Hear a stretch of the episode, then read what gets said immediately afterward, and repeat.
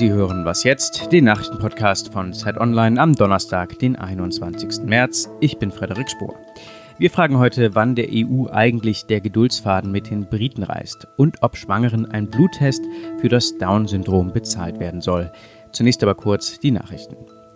Neuseeland zieht erste Konsequenzen aus dem Terrorangriff auf zwei Moscheen in Christchurch. Premierministerin Jacinda Ardern kündigte an, alle Sturmgewehre und halbautomatische Waffen zu verbieten. Waffen, die sich im Umlauf befinden, werden von der Regierung aufgekauft. Für diese Maßnahme stehen mehr als 100 Millionen Euro zur Verfügung. Nicht nur die Große Koalition streitet über die Haushaltspläne von Finanzminister Olaf Scholz, auch viele Bundesländer sind sauer.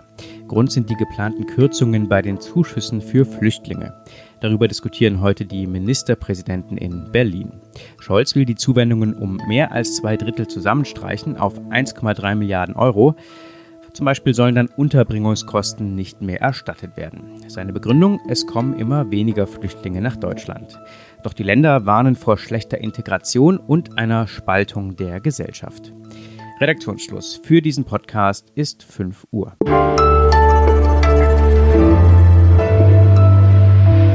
Ich bin Rita Lauter, hallo.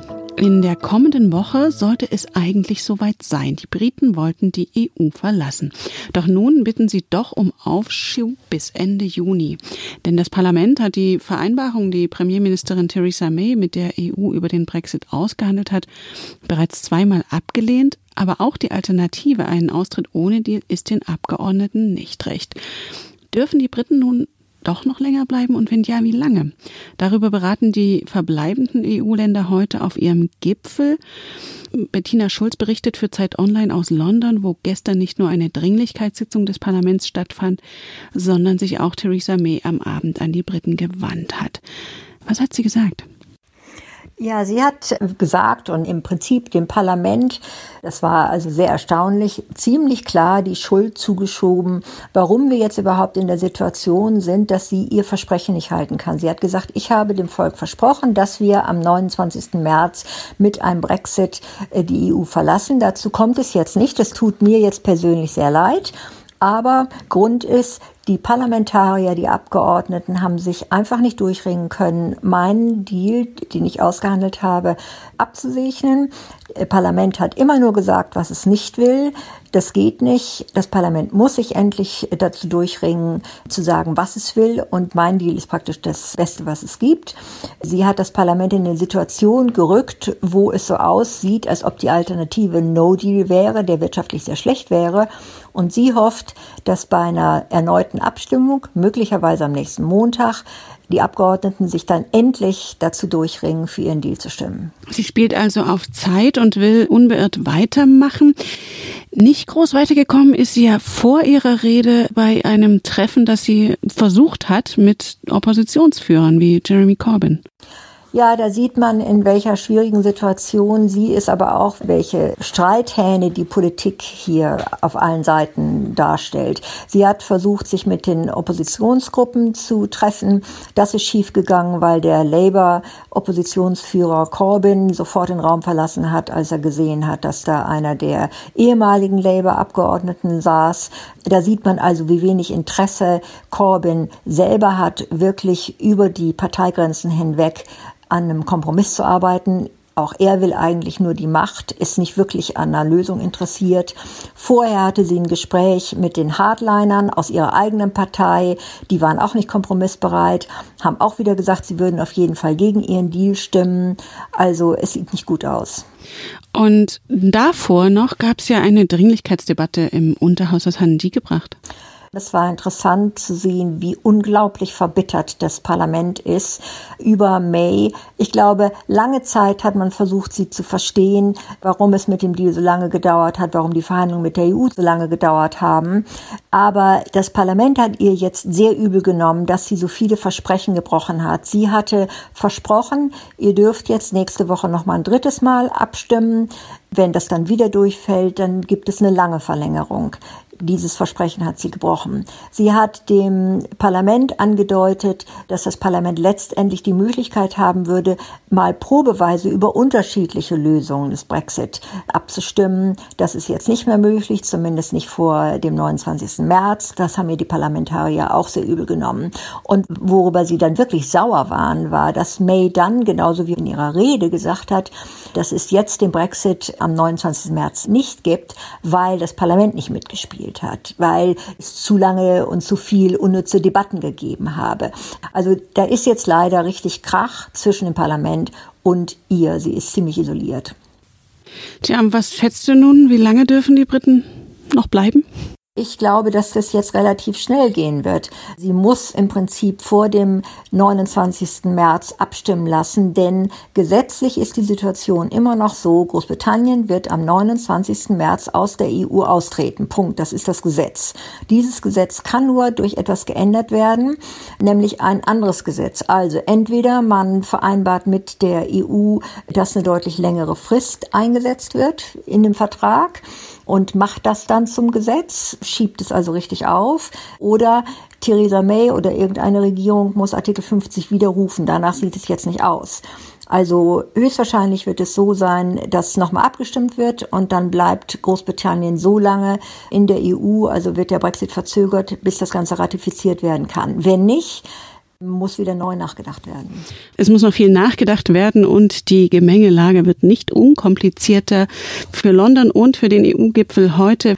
Aus London berichtete Bettina Schulz. Vielen Dank.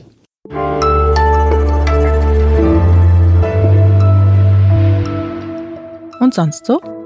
Blauer Himmel, sanfte Hügel und darauf ein wogendes Feld leuchtender Mohnblumen, die nach einem regenreichen Winter so prachtvoll blühen wie selten zuvor.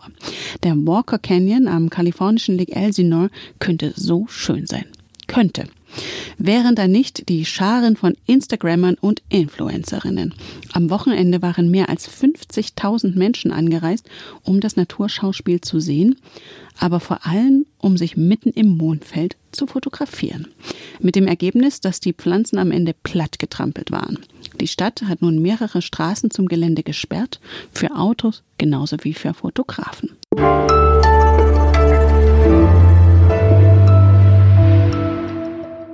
Zwischen 30.000 und 50.000 Menschen in Deutschland haben das Down-Syndrom, auch als Trisomie 21 bekannt. Durch ein zusätzliches Chromosom sind sie häufig körperlich und geistig beeinträchtigt. Behindertenverbände, Kirchen und Politiker aller Parteien befürchten nun, dass ihre Zahl zurückgehen wird, weil weniger Menschen mit Trisomie 21 geboren werden könnten. Denn die Krankenkassen könnten Schwangeren bald einen Bluttest bezahlen, der ein Down-Syndrom bereits im Mutterleib erkennt. Am Telefon ist jetzt Zeitwissensredakteur Martin Spivak. Worin sehen die Befürworter des Tests denn die Vorteile? Ja, die Pränataldiagnostik, so nennt sich das ja, die gibt es ja schon seit ziemlich langer Zeit. Also kein Kind kommt ja heute auf die Welt, ohne dass es irgendwie begutachtet, getestet wird. Und die bisherigen Tests sind doch mit gewissen Risiken verbunden. Das heißt, wenn man so eine Fruchtwasseruntersuchung macht, dann besteht da ein Risiko, dass das Kind dadurch geschädigt wird. Der neue Test nun, das ist so ein einfacher Pix sozusagen, mit dem man etwas Blut abnimmt, hat all diese Risiken nicht. Und da sagen viele Befürworter eben, genau deshalb muss man diese Tests auch den Frauen zur Verfügung stellen und auch bezahlen.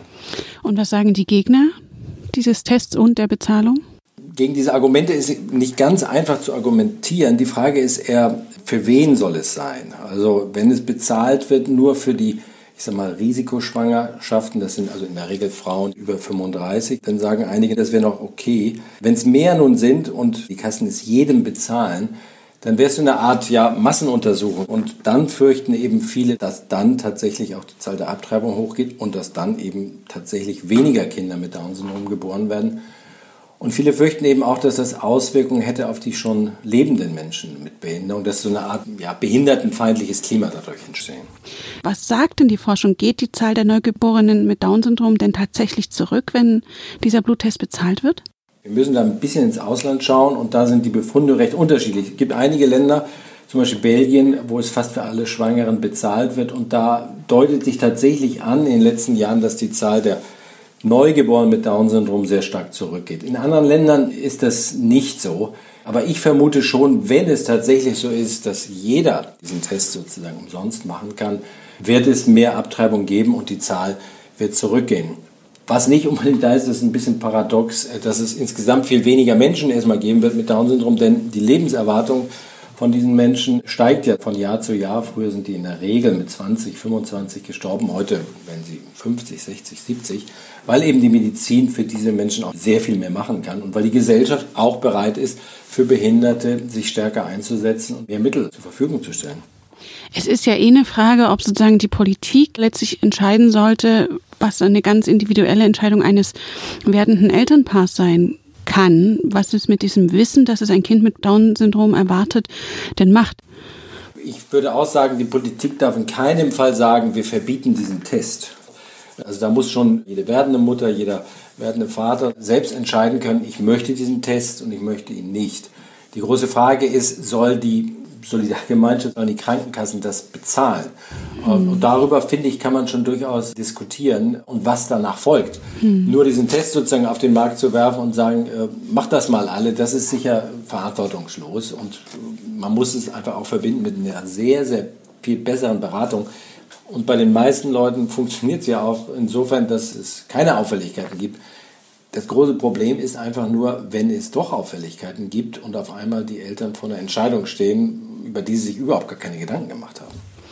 Ein umstrittenes Thema. Mehr dazu in der neuen Zeit. Vielen Dank, Martin Spiewak.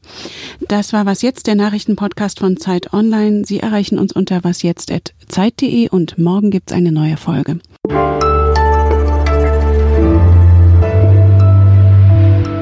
Wer kann denn, denn bei so einer Entscheidung eigentlich helfen? Ja, ganz schwierig. Das müssen schon die Ärzte sein und ich vermute mal, in Zukunft wird das immer mehr so eine Frage sein, weil man immer mehr testen kann.